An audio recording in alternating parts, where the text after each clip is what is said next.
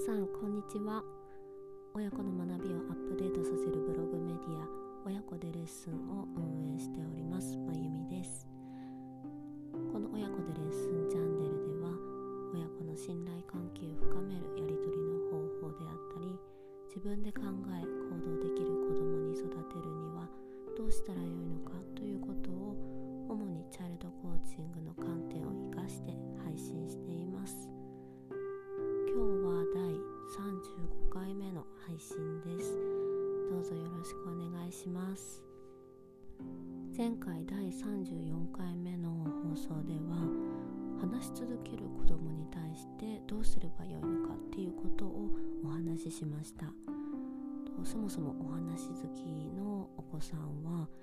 何かお話をしている時にどんどんどんどん話題が飛んでしまって話の収集がつかなくなるっていうことも起こり得ると思うんですけれども時間的制約がある場合やそもそもテーマにしたかったことに戻ってこれなさそうだった時に介入のスキルをうまく使うと、えっと、話をうまくまとめて止まらない話を一旦切り上げられるよっていうお話をしました。詳しくは前回の放送をぜひお聞きくださいで今回第35回目の配信ではチャイルドコーチングでとても大切なステップである質問がうまくいかない時に注意してほしいことをお話ししたいと思います。チャイルドコーチングではまず子どもの話にじっくり耳を傾ける傾聴を行ってでお子さん自身の考えですとか存在自体を承認認めるステップがあってそこから例えばお子さんが何か課題があった時に解決するための方法をお子さん自身の中から導き出すための質問を行うことが重要と考えられています。ただこの質問のアプローチをする中で親御さんが思い通りに話を聞き出せられないっていうことが起こってくるかなと思います。でこの質問をしてもあの子どもの話をうまく引き出せないっていうのはなぜ起こるのかというとそもそもその質問を行う親御さんが自分の欲しい質問の答えを持っているんじゃないかなと思います。例えば宿題をなかなかやらない子どもに対して宿題を今からやるにはどうすればいいだろうみたいな感じの質問をされる方もいるかもしれないんですけどこれはちょっと、うん、間違ったと言ってしまうとあれですけどチャイルドコーチングは、えっと、お子さんの中にそもそも答えがあるっていうことを前提にしていますのでと宿題をやるかやらないかっていうのもとお子さんの意思を尊重する形をとるのがチャイルドコーチングの理想の形なんですね。なのでこの場合親御さんがそもそも宿題をやってほしいっていう意識が傾いてしまっている状態なのでじゃあこの子に今から宿題をさせるためにはどうすればいいんだろうっていうふうに自分の思い通りになる方向に質問をしてしまう傾向があるかなと思います。でもそうではなくって例えばちょっと見方を変えた質問をするとするとじゃあなんで宿題ってやらないといけないんだろうねみたいな感じでとそもそも宿題をしたくなるような、えーと、子どもの意識を宿題がやりたいっていう風に向くような質問に変えてみるっていうのもいい方法かなと思います。子供って、えっと、親御さん自身が考えている以上にと自分の中にさまざまな考えを持っていますのでこの宿題って何でそもそもやらないといけないんだろうねって質問をした時に結構親御さん自身も想像しなかったようなちょっとびっくりするような答えが返ってきたりもします。特に私の娘の場合はこういう本質的な質問をするとうんまあ大人になったら必要なこと勉強してるからでしょみたいな感じで結構なんだろうあ分かってるんじゃんみたいな感じのことを、えっと、質問に対して返してくることもあるのでなんかもっとお子さんの、えっと、そもそも持っている考えを信じてあげて質問をしてみるっていうのもいい方法かなと思います。逆に、えっと、最初に言ったような、えっと、宿題を今からしてもらうにはどうすればいいだろうっていう、えっと、親御さんの意識が強く働いた質問をしてしまうとお子さんにとってはなんか選択肢が狭まったような質問をすることになるのであまりお子さんの意思を尊重できない形になってしまうかなと思います。例えば、選択肢を初めから設けるような質問をしてしまう時はこの点に要注意してほしいんですけれども例えばですねじゃあ今から宿題をするかおやつを食べてから宿題をするかどっちがいいと思うっていう質問をするとします。この場合ですねどちらの質問も結局は宿題をやるっていうことが前提になった質問なのでお子さんにとっては結局やらないといけないっていう中で選択肢を選ぶことになります。なのであのお子さんが本来と宿題をやらないと、まあ、いけない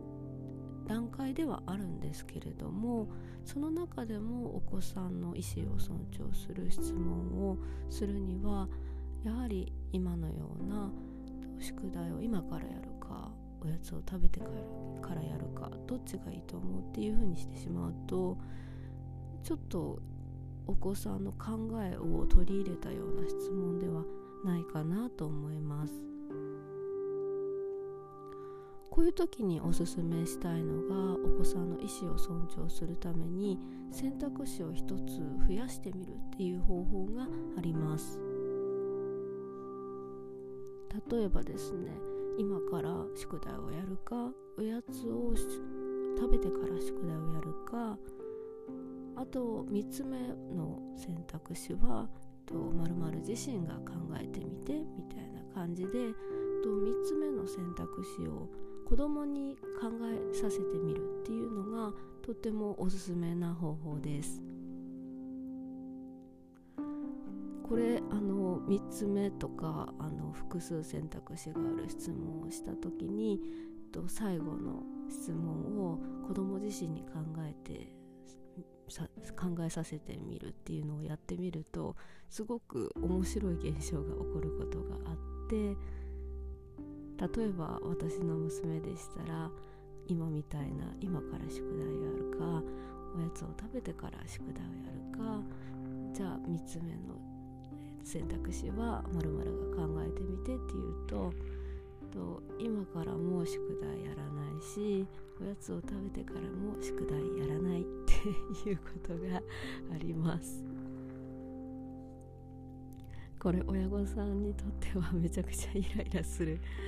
出来事かもしれないんですけどなんか親私はこの質問を実際してみてあのすごくハッとさせられてあ今私は子供に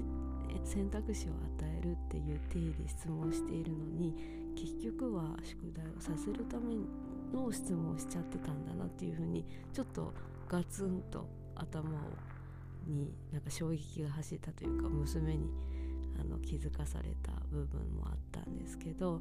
まあ、こういうふうになんか子供ってなんか時には親が考えられないようなことを言ってくることもありますよね。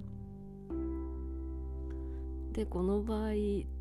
私はどうしたかというと、まあ、3つ目の選択肢である今からも宿題やらないしおやつを食べてからも宿題やらないっていう風にさせました実際に。でまあ今日はもう宿題やらない日なんだなってちょっと諦めモードで過ごしていたんですけどそしたらあの別の部屋にこもってあの娘がこっそり宿題やってたんですよね。でこういう時特にあのうちの娘みたいに小学校3年生とかある程度大きくなったお子さんってやっぱり親がやってほしいこととか、まあ、そもそもやらなければいけないこととかももうある程度分かってるんですよね。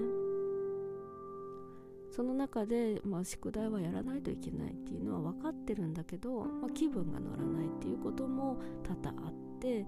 その中で出てきたのがこの今回娘が言ったようなと宿題今からもやらないしおやつを食べてからもやらないっていう選択肢だったと思います。でもやらなければいけないっていうことは、まあ、自分の中でも分かっていたので、まあ、その時は気分が乗らなかった。でしばらく経ってからやっぱやらないといけないなと思ってでも選択自分でしてしまっているのでその宿題やらないっていうのを選択してしまっているので、まあ、私に隠れてこっそりやっていてなんかお母さんを驚かせるためにやってたんだ実はみたいな感じのことが起こってました。でここで何が言いたいかというとあの結局子供自身でやる力っていうのは多分これをお聞きになっているあなたのお子さんにも十分あると思います。なので、えっと、質問によってあの思い通りの答えが返ってくるような質問をわざわざしなくてもとあなたのお子さんを信じて、えっと、お子さんの意思を尊重してそこまであの自分のと親御さん自身の意思に行くような質問を誘導質問のようなことをしなくてもきっとお子さんは課題を解決するような答えを返してくれると思います。このようにお子さんにチャイルドコーチングにおける質問のアプローチをする場合はお子さんをあの心から信じてみるっていうことがポイントかなと思います。そうするとあまり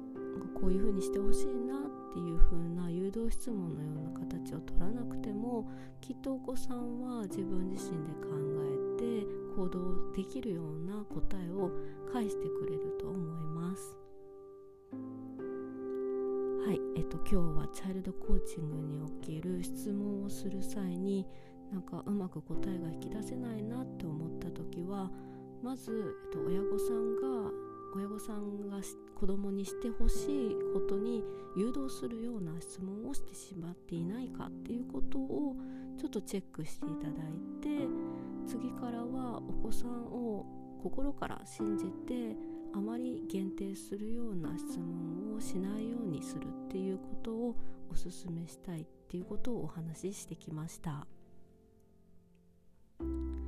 子供のことを心から信じてこの子はできる力があるっていうことを前提にチャイルドコーチングを行っていくときっと良い方向に進むと思いますので是非チャレンジしてみてくださいね